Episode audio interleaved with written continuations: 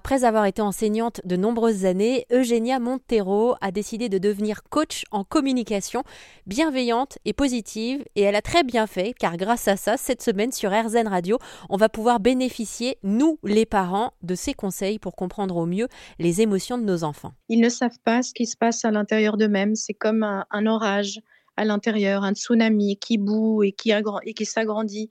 Et évidemment, un parent qui, n'a pas euh, cet outil de pouvoir apaiser l'enfant, soit comme vous dites, par l'explication, soit par l'accueil, eh bien l'enfant va, continuer à, exactement comme vous l'avez dit, à pleurer ou à faire sa crise parce qu'il ne comprend pas ce qui se passe à l'intérieur de lui-même.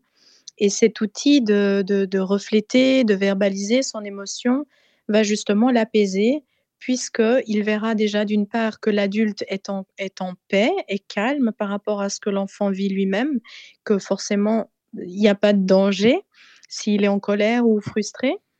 Et ensuite, il va pouvoir euh, finalement mieux vivre ces moments-là au fur et à mesure qu'il grandit. Est-ce que vous pourriez nous expliquer, euh, j'ai une nouvelle question, en même temps je vous écoute parler, puis ça me fait rebondir mentalement. Mhm.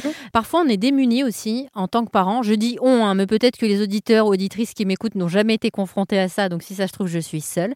Parfois on, on retrouve notre enfant qui était, je ne sais pas, avec les grands-parents, à l'école, on a l'impression que tout va bien, et puis immédiatement où il nous voit, où on se retrouve seul à seul avec lui, eh ben, il peut euh, exploser en larmes, on peut se prendre des vagues de colère comme ça, alors que la minute d'avant, sans nous, il était bien, et du coup, on se demande si avec nous, il est bien. En fait, j'arrive pas à comprendre ce phénomène.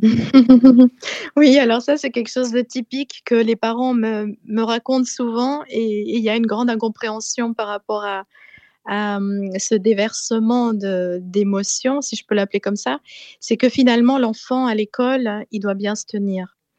J'aime pas ce mot il doit, mais c'est un peu ça. Hein. Il y a des règles à l'école, il y a des codes sociaux, il doit bien se tenir, il doit, hum, il doit se taire, il doit répondre quand la maîtresse lui demande. Et toute la journée, c'est je dois faire ce qu'on me dit. Donc il y a une certaine tension intérieure. Cette tension intérieure, il va l'accumuler tout au long de la journée. Donc quand il rentre à la maison, il sait que c'est un endroit accueillant et sûr. Il sait qu'il est en sécurité avec ses parents parce qu'il reçoit de l'amour de ses parents. Donc, il va pouvoir déverser toute cette tension qu'il aura vécue et accumulée toute la journée.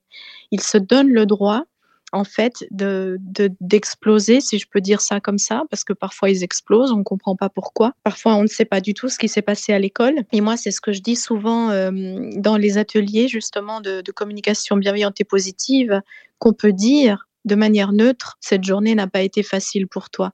Et c'est drôle parce que ça me rappelle une anecdote à l'école. Euh, j'avais des élèves euh, qui n'étaient pas très motivés, euh, qui n'étaient pas forcément très studieux, et qui étaient peut-être là pour ne pas rester à la maison. Et je me souviens un jour, un élève regardait un peu dans le vide et ne travaillait pas, ne prenait pas son crayon, était complètement absent. Et j'ai eu l'idée de lui dire, «Hmm, on dirait qu'aujourd'hui, c'est pas une journée facile pour vous. Il m'a regardé. J'ai répété la même chose parce que je ne savais pas ce qui se passait à l'intérieur de lui. Aujourd'hui, c'est vraiment pas une journée facile pour vous. Il m'a de nouveau regardé. Toute la classe me regardait dans un silence incroyable. Et la seconde d'après, il a pris son crayon et il a commencé à noter dans son cahier. Et si jamais il y a des enfants qui écoutent AirZen Radio, sachez que tous les conseils que vous venez d'entendre sont aussi applicables à vos parents. On va continuer à parler des émotions et de la bienveillance cette semaine sur AirZen Radio avec Eugenia Montero qui est coach en communication bienveillante et positive.